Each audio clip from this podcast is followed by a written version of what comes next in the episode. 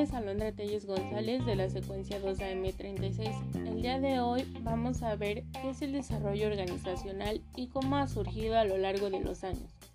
El desarrollo organizacional surgió como una forma de afrontar la constante del cambio con una visión completa e integrada de las condiciones, recursos y formas de operar de una organización.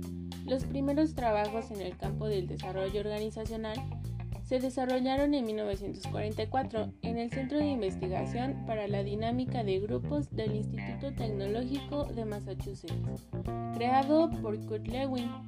Tres años después, en 1947, el propio Lewin fundó en el mismo instituto el National Training Laboratories, que a partir de entonces se dedicó a formar grupos de entrenamiento de la sensibilidad o grupos TEL para brindar apoyo a los empleados sobre su forma de mejorar el comportamiento en grupo y de esta forma enriquecer sus relaciones. La siguiente aportación importante corresponde al trabajo de Rensis Licker a partir de 1946 sobre la entrevista y la forma de retroalimentación. Existen múltiples definiciones del desarrollo organizacional, pero destacan dos por su claridad y precisión la de Richard Beckard y la de Warren Bennis. Richard, a quienes muchos consideran el creador de la expresión desarrollo organizacional, propone lo siguiente. Esfuerzo planeado para toda la organización, administrado desde la alta dirección para incrementar la efectividad y la salud organizacional mediante intervenciones planeadas en los procesos de la organización, utilizando el conocimiento aportado de las ciencias del comportamiento.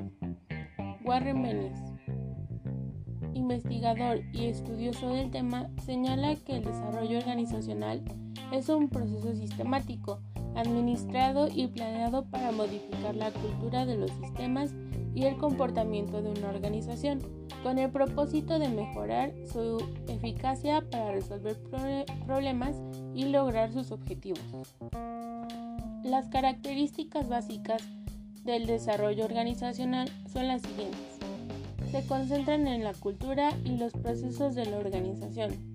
Su cobertura es completa porque enfoca aspectos humanos, sociales, tecnológicos y estructurales.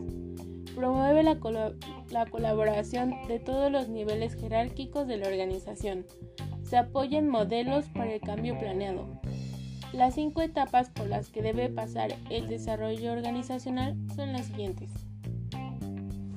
Número 1. Conceptual. Identificar oportunidades, analizar experiencias similares y ponderar los riesgos y beneficios potenciales. Número 2. Organizacional. Estudiar la infraestructura, procesos y cultura. Número 3. Productiva. Generar bienes y servicios y analizar la posición competitiva. Número 4. Administrativa. Definir niveles jerárquicos, normas, procesos y procedimientos. Delegar facultades y controlar las actividades. Número 5. Normativa. Definir el marco estratégico y las relaciones con los grupos de interés. El desarrollo organizacional puede implementarse por medio de modelos que permitan resolver los problemas actuales, aprender de la experiencia, adaptarse a los cambios e impulsar cambios futuros. Tres de los modelos de cambio planeado que pueden utilizar son los siguientes. Número 1. Modelo de cambio de Kurt Lewin. Número 2. Modelo de planeación. Y número 3. Modelo acción e investigación. El modelo de cambio de Lewin considera que el cambio es una modificación de las fuerzas que mantiene estable el comportamiento de un sistema. Esta teoría está sustentada en lo que Lewin llamó análisis del campo de fuerzas.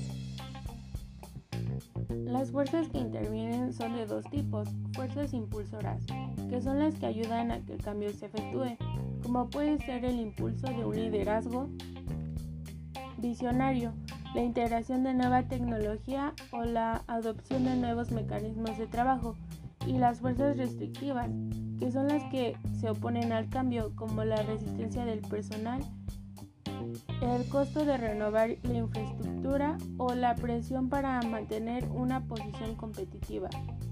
En cuanto a las fases para llevar a cabo el cambio planeado, propone lo siguiente.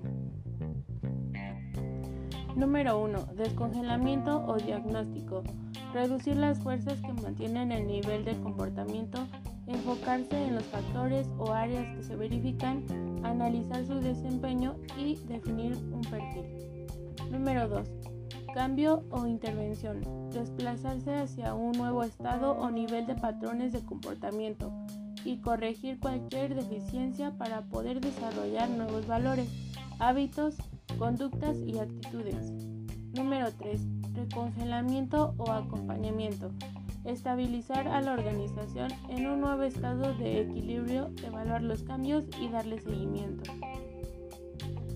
Cabe destacar que tanto el análisis del campo de fuerzas como el modelo del cambio planeado de Lewin coinciden en que los resultados que se obtienen dependen en gran medida del adecuado manejo de la resistencia al cambio, que es la fuerza más común y la más difícil de enfrentar, porque toda modificación implica romper inherencias, modificar actitudes y reformar conductas. En virtud de, que la mayoría de las veces la resistencia al cambio parte de la desconfianza y la, falta de información, conviene utilizar métodos para su intento. Cabe destacar que tanto el análisis del campo de fuerzas como el modelo del cambio planeado de Lewin coinciden en que los resultados que se obtienen dependen en gran medida del adecuado manejo de la resistencia al cambio, que es la fuerza más común y la más difícil de enfrentar, porque toda modificación implica romper inherencias, modificar actitudes y reformar conductas. En virtud de que la mayoría de las veces la resistencia al cambio parte de la desconfianza y la falta de información, conviene utilizar métodos para su atención tales como los siguientes. Número 1. Negociación y acuerdo. Recurrir a procesos formales e informales para acordar por anticipado el cambio. Número 2. Participación y compromiso. Planear el cambio con las personas a las que puede afectar y designar agentes de cambio para coordinarlo. Número 3. Comunicación y sensibilización. Informar con precisión del cambio y sus implicaciones. Número 4. Ah. Número 2. Participación y compromiso. Planear el cambio con las personas a las que pueda afectar y designar agentes de cambio para coordinarlo. Número 3. Comunicación y sensibilización. Informar con precisión del cambio y sus implicaciones. Número 4. Facilitación y apoyo. Realizar eventos para analizar la forma de manejar la incertidumbre y el estrés. Número 5. Coerción. Ordenar el cambio de manera implícita o explícita. El modelo de planeación de Lipid, Watson y Westley sostiene que para que el cambio pueda realizarse, la información debe compartirse libremente y solo después de convertirse en planes de acción. Las etapas del modelo son las siguientes. Número 1. Exploración. El agente de cambio y el afectado exploran juntos. Número 2. Entrada desarrollo de un convenio y alineación de expectativas. Número 3. Diagnóstico, identificación de metas específicas de mejora. Número 4. Planeación, definición de los pasos a seguir. Número 5. Acción, implementación de los cambios. Número 6. Estabilización y evaluación. Determinación de la medida del cambio y puesta en marcha de las acciones de apoyo. Y número 7. Terminación. Formalización del término del cambio. El modelo acción-investigación considera el cambio como un proceso cíclico en el que los integrantes de una organización y los expertos en desarrollo organizacional colaboran estrechamente. Las fases que lo componen son las siguientes. Número 1. Percepción del problema. 2. Consulta con expertos en ciencias del comportamiento. 3. Recolección de datos y prediagnóstico. 4. Retroalimentación al nivel de mando responsable de la investigación. 5. Diagnóstico. 6. Planeación y acción conjunta con intervenciones. 7. Acción. 8. Recolección de datos. 9. Retroalimentación al grupo. 10.